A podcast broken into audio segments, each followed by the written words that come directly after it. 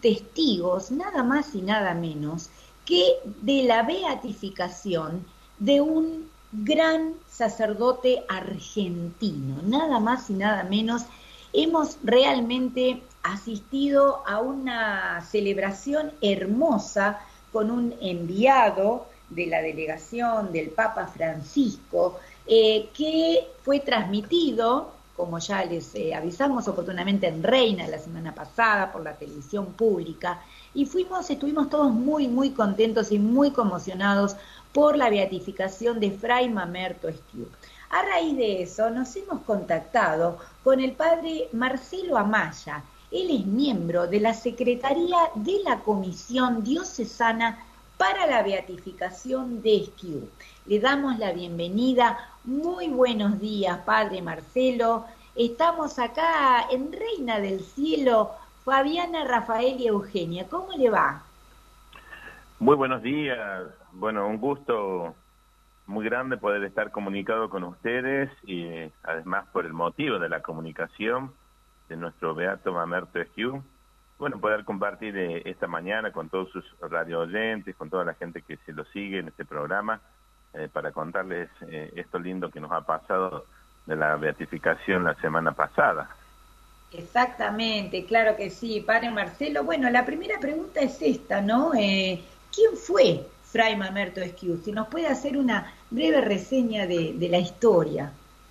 A ver, para no hacerlo como tan sistemático, eh, decirlo, contarlo como, como hablamos de alguna persona amiga, de alguien que conocemos. Eh, Mamerto Esquiu fue un niño que nació en, Piedra Blanca, una localidad que está muy cerca, muy cerca de, la ciudad capital de, Catamarca, que se llama San Fernando del Valle. Está a 14 kilómetros Piedra Blanca. Eh, es, es, un lugar lindo, fresco, húmedo, eh, sí, de ahí se le llama zona de las chacras porque es más verde. Ustedes saben que Catamarca tiene paisajes más agrestes y otros que son más húmedos. Y ahí es un lugar donde se cultivaba, tenía animales, así que ahí sus papás tenían eh, la siembra, ¿no? Y, bueno, Mamerto era uno, un changuito de, de seis hermanos, un hermano varón y otros cuatro hermanas mujeres que tenían. Don Santiago eh, don Santiago Esquiú y doña María de las Nieves, eh, eh, que estaban, bueno, que creció en ese ambiente, personas de fe, que evidentemente cuando nació Mamerto, que era el, ver, era el segundo, tuvo algunos problemitas de salud y desde el niño y a raíz de eso y peligrando su vida, la mamá, eh, como una persona de fe, le ofreció a San Francisco, eh, le pidió a San Francisco por, por Mamerto. Entonces, en esa promesa, a los cinco años, Mamerto lo vistió con un sayal de franciscano, eh, sayal que después eh, el mismo el mismo Mamerto no se lo quería sacar, digamos, lo, lo mantuvo ¿Qué es un hayal, padre? ¿Cómo?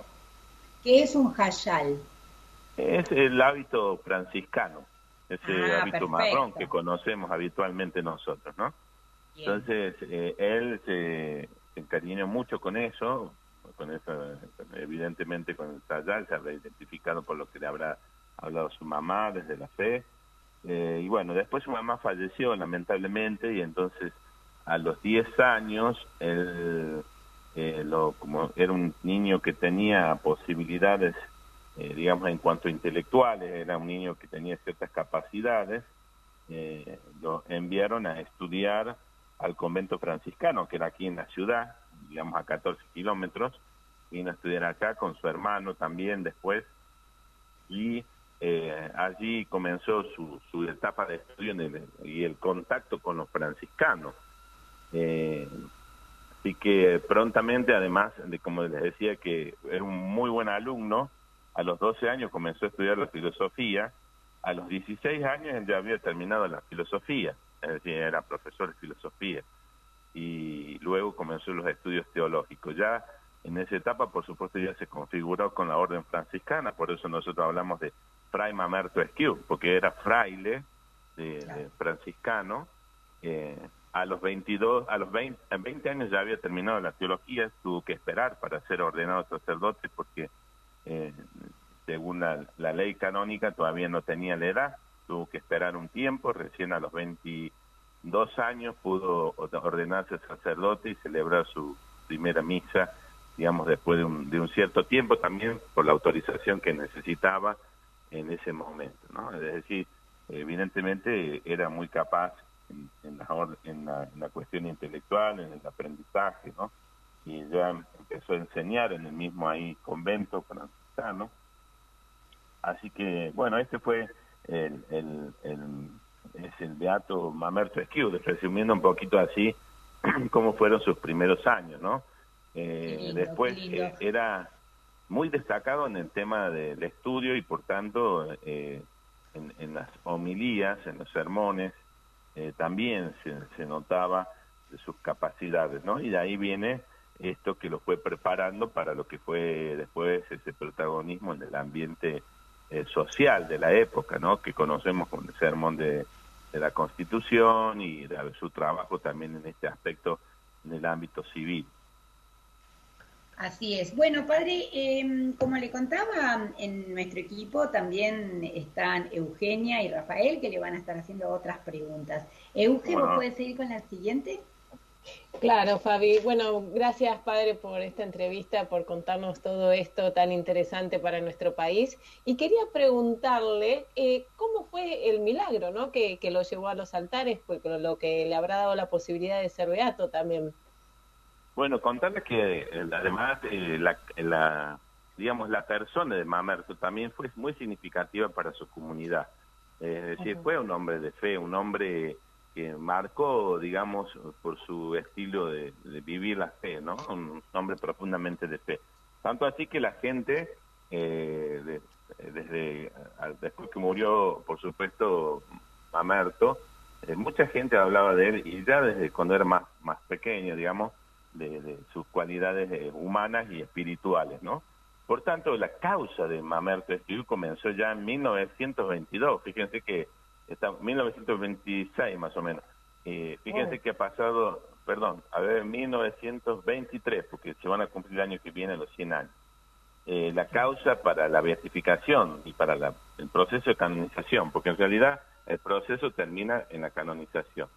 Y el milagro, digamos, vino para confirmar esto de beatificación, porque eh, se lo declaró siervo venerable, siervo de Dios, en, el, en 2006, el Papa Benedicto, y bueno, se requería de esta acción milagrosa, esta intervención milagrosa, que es que un santo, eh, que una persona, perdón, que está en la presencia de Dios, interviene, eh, pidiéndole a Dios, evidentemente, seguramente, por la recuperación de una persona. En este caso de una niñita que se llama Emma, ella estuvo en la celebración, seguramente han visto las imágenes. ¿eh? Eh, Emma Paz, eh, Pacheco Paz es el, apellido. Y ella cuando era bebé, todavía no había cumplido el añito, tenía una, enfermedad mm, así muy, muy grave en, la cuestión de los huesos, que podía peligrar hasta su propia vida, que es como una infección en los huesos, ¿no? Podía peligrar hasta su propia vida o dejar secuelas serias eh, en la niñita, ¿no? Y esto, eh, el había el médico que la atendía, la mamá, tiene, tiene contacto con los orígenes aquí catamarqueños, y entonces él, en algún momento que había andado por acá, le habían dado una estampita de Mamerto Esquiu con una reliquia de tercer grado, que se llama así porque, porque es un pedacito de tela del hábito, de un hábito de un franciscano, que, se le, que le dieron, que había tocado los, en las, a ver, la, eh, eh, había tocado, digamos, parte de, del cuerpito, digamos así, de las, de las eh, pertenencias de Mamerto porque era de segundo grado, pero había estado entre las cosas de segundo grado. Bueno, ese, ese mantito, ese pedacito de mantito venía en la, en la estampita, se lo dio a la mamá y le dijo que le rezara a Mamerto Esquiu, en ese momento venerable. Dice, sale, pedile por tu hija. Y entonces la mamá le pasaba con esa estampita, además de rezarle, le pasaba por la piernita, ¿no? Y bueno, tuvo una recuperación increíble, digamos, increíble. No solo que no, no quedaron ni siquiera secuelas, la recuperación fue tan fuerte, tan importante que no quedaron secuelas, apenas y unas pequeñas cicatrices de, de, lo que se tuvo que investigar, digamos, ahí en la, en niña, que no quedara infección de huesito, pero la recuperación ustedes la vieron, la niñita caminando normalmente con su mamá, ahí con su papá, que fueron a la, a la celebración. Para mí fue un momento muy, muy emotivo, tal vez uno de los más emotivos porque la mamá, por supuesto, lloraba, lloraba mucho de emoción y, bueno, yo pensaba esto, ¿no? Qué fuerte debe ser eh, que vas a, a la celebración de alguien al que vos le pediste por la recuperación de tu hija, ¿no? Y que vos sabes que intercedió para que hoy tu hija esté bien. Eh, Creo que ese fue un momento muy fuerte de la celebración. Y bueno, gracias a ese milagro que fue estudiado, que se hace todo un proceso, eh, hoy podemos hablar de, del Beato Mamer maravilla. Bueno, Rafita. ¿Qué tal, Padre Marcelo? Un gusto saludarlo. Es realmente impresionante lo que, lo que está contando, realmente súper interesante. Yo quería preguntarle, eh, Padre Marcelo, ¿cuál considera usted que es el legado, digamos, ¿no? de Fray Mamerto Esquiu y por qué le parece que es tan importante esta beatificación en este momento especial de nuestra patria?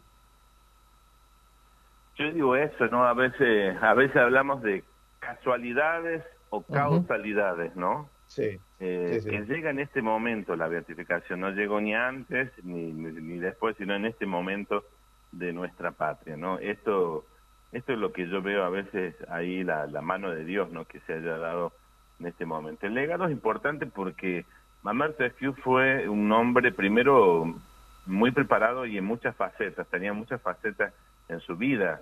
Eh, y por supuesto, uno era, uno de los aspectos era la esa vida política, como decíamos, eh, sí. que desarrolló a partir, por supuesto, de sus conocimientos, sus capacidades, eh, y en un momento muy convulsionado de una Argentina muy dividida, muy violenta eh, en ese momento, estamos hablando de los años eh, 40, 50, ¿no? De 1840, 1850, donde evidentemente éramos una nación que, que se estaba construyendo, ¿no? Y cómo se puede construir una, una nación, un proyecto común cuando hay divisiones, cuando hay violencia.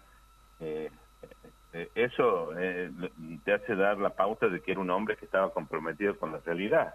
O sea, sí. no, no es una persona que dividía su fe, su espiritualidad con lo que estaba pasando en la realidad, porque podemos a veces entender así nuestro ser cristiano, ¿no? Decir, bueno, sí, tenemos que rezar mucho, tengo que ser una persona de Dios, pero no me comprometo en nada para cambiar y transformar una realidad que a veces nos, nos, nos clama, nos pide, digamos, que intervengamos desde nuestro ser cristiano, ¿no? Y entonces, viendo esa realidad, es que él eh, hace un, primero, era difícil para él estar de acuerdo con una constitución que era, que era bastante laicista, diríamos así, era ya un desafío para, para Mamerto. Sin embargo, él veía que era necesario que una ley ordenara a un pueblo y que todos esos pueblos también se sometiera a esa ley, digamos, que cumplieran esa ley, porque era la única forma de que iba a haber un poco, de, iba a producir un orden, iba a haber un proyecto común, podríamos decir así, para establecer una nueva nación o para construir una nueva nación. De ahí viene ese obedecer, señores, sin sumisión no hay ley, sin ley no hay patria, no hay verdadera libertad, existe solo pasiones, desorden, anarquía, disolución, guerra, ¿no? Es decir, si no cumplimos esto, seguimos así, vamos a seguir con esto. ¿no? Entonces, creo que eh, esto es un legado muy fuerte de decir en el hecho de que tenemos que construir una patria a partir de una unidad, de una justicia, de unos valores que, especialmente del bien común, que haga que podamos trabajar en un proyecto común. Y fíjense en esta realidad que hoy nos toca. Así, creo, no estamos en la violencia como en ese momento, había había cosas muy fuertes en ese momento, digo, de Mamer Pesque, ¿no? Había, había muertes públicas, es decir, había gente que moría pública en, en las plazas, ¿no? Por estas cuestiones políticas de divisiones. Bueno, hoy no lo hacemos, no creo que lleguemos a ese punto, pero hay otras formas también de agresión, violencia, del ámbito de la política, de la construcción nacional.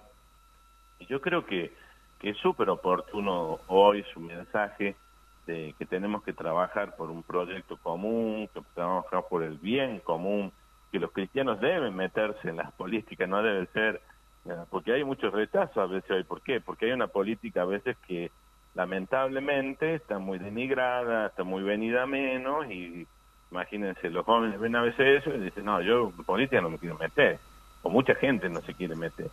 Entonces yo creo que tenemos que entender también que el legado de Mamar Rescue nos hace descubrir que tenemos que ser personas encarnadas en este mundo, es decir, que estamos comprometidas con, desde nuestro ser cristiano, entendemos que nuestro, nuestra, nuestro centro es Jesús, el centro es el Evangelio de Jesús y queremos anunciar el Evangelio de Jesús y que con el Evangelio de Jesús queremos iluminar nuestras realidades humanas, eh, políticas y, darle salud del Evangelio para renovarla, para, para hacer que camine por el bien o, por el, o que camine por, por los valores evangélicos, estos que queremos presentar. Eh, padre Marcelo, es tan interesante lo que usted está diciendo y sabe que justamente desde la semana pasada estamos hablando de este tema, ¿no? Dado que mañana en nuestra Argentina hay elecciones, ¿no? Y nos resultó muy interesante esto eh, cuando leíamos la historia de Fray Montesquieu, cómo él estuvo involucrado, ¿no es cierto?, en la, en la política, eh, él fue legislador, si es que no, no estoy equivocada, y realmente eh, nosotros vemos eso, ¿no? Como usted decía recién, hay una agresión verbal eh, que es eh, notoria, ¿no? se ha visto desde antes y bueno, y se, como que, se exacerba en los momentos de campaña. ¿Cómo hacer nosotros, cómo hacemos nosotros como cristianos y de manera, y justamente siendo, como usted dice, llevando, tratando de llevar el Evangelio de Jesús, ¿Cómo hacemos para em, creer ¿no?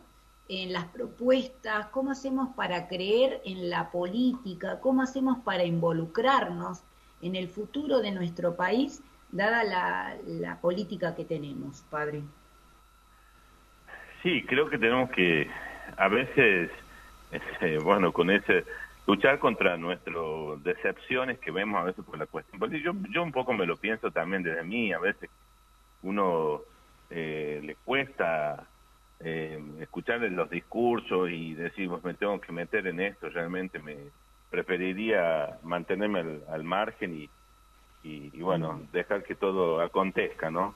Pero sabemos que eso tampoco transforma, que tampoco va a hacer que, si todos pensamos así, si todos nos quedamos en una mirada demasiado individualista, es decir, yo creo que puedo tener una mirada eh, eh subjetiva desde mi, desde mi experiencia, pero de verdad que tengo que tratar de salir un poco de mi experiencia, ¿no? Y, mirar en, el todo, sin también primar el todo, ¿no? Yo no hago las cosas obviamente porque todos lo hagan.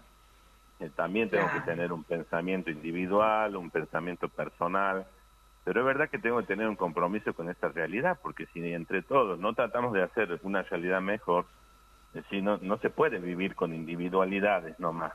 Yo, yo pongo siempre un ejemplo que lo pongo muy, como si yo tenemos una plaza en un pueblo, tenemos una plaza en un barrio, y si entre todos no nos comprometemos a cuidarla, que sea mejor la plaza, o mantenerla lo mejor posible, la plaza se viene abajo, digamos, la plaza se viene abajo, no queda otra.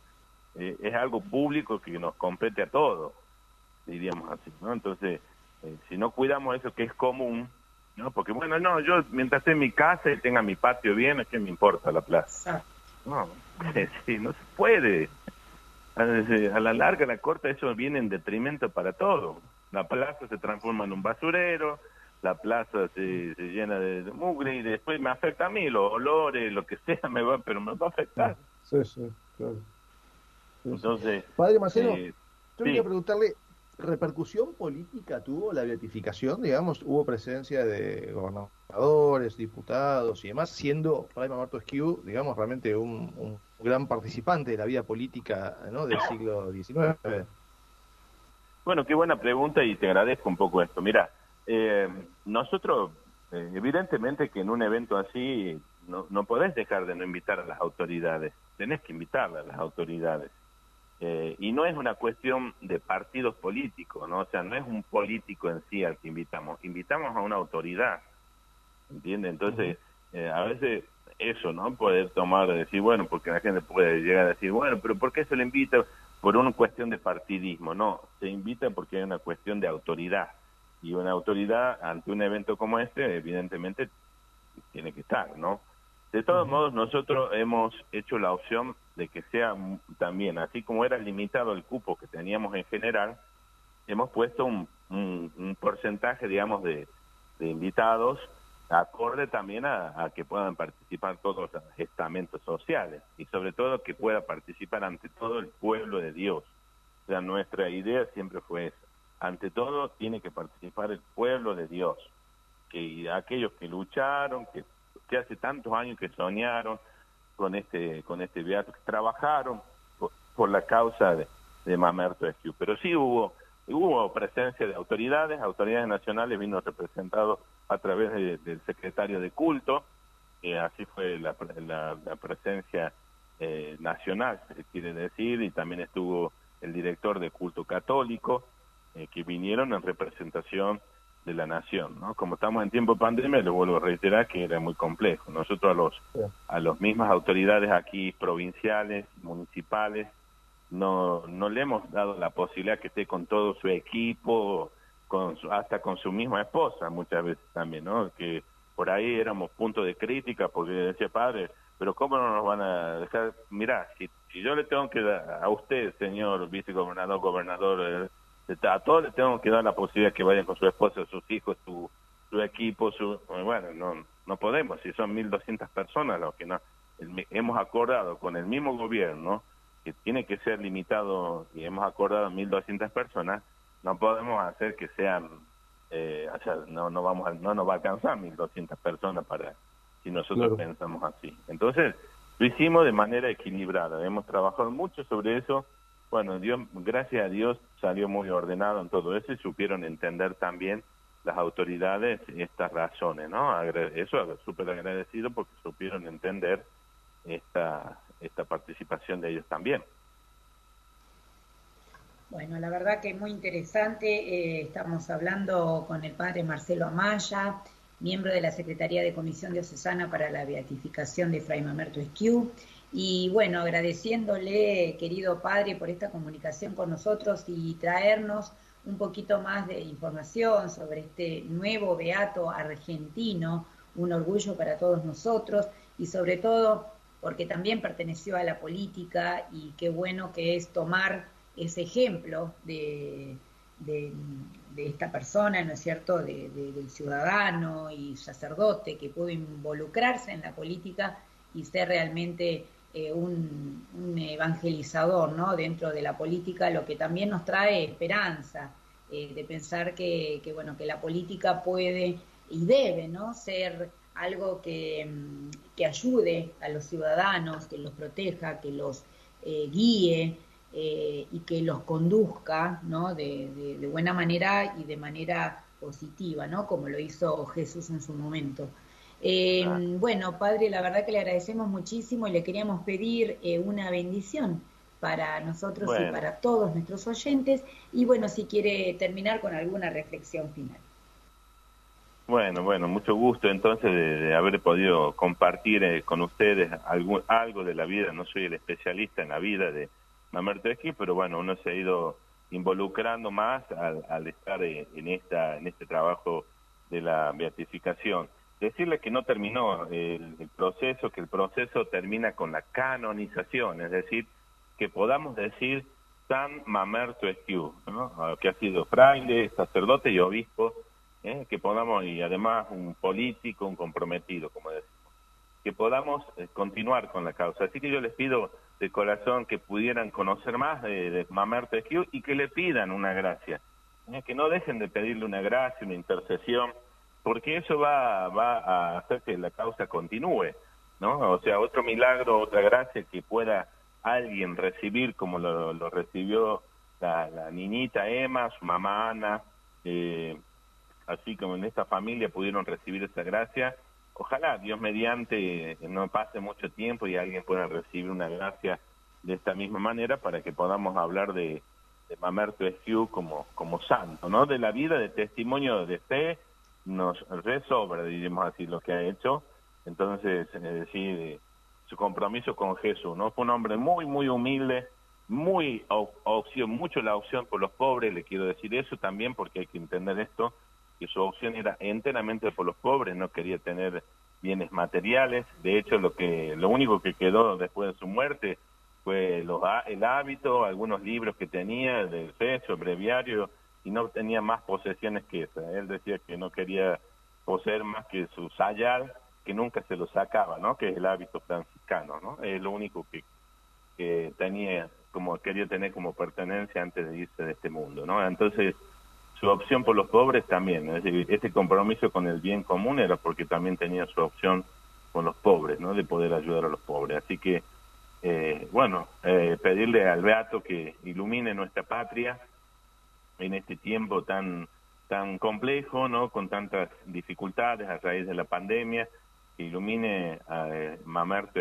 también a estas elecciones y las que vendrán, para que aquellos que realmente se, se involucran o están metidos en esta política, eh, bueno, lo, lo hagan eh, con, con ese deseo de trabajar por el bien común y sobre todo que tengan en cuenta los más vulnerables, los más necesitados, que todos lo podamos hacer también, nos comprometamos con esta realidad. Así que eso es lo que le pedamos de manera especial y después cada uno, cada gracia, alguna gracia que quiere pedirle en particular a Mamerto Esquius.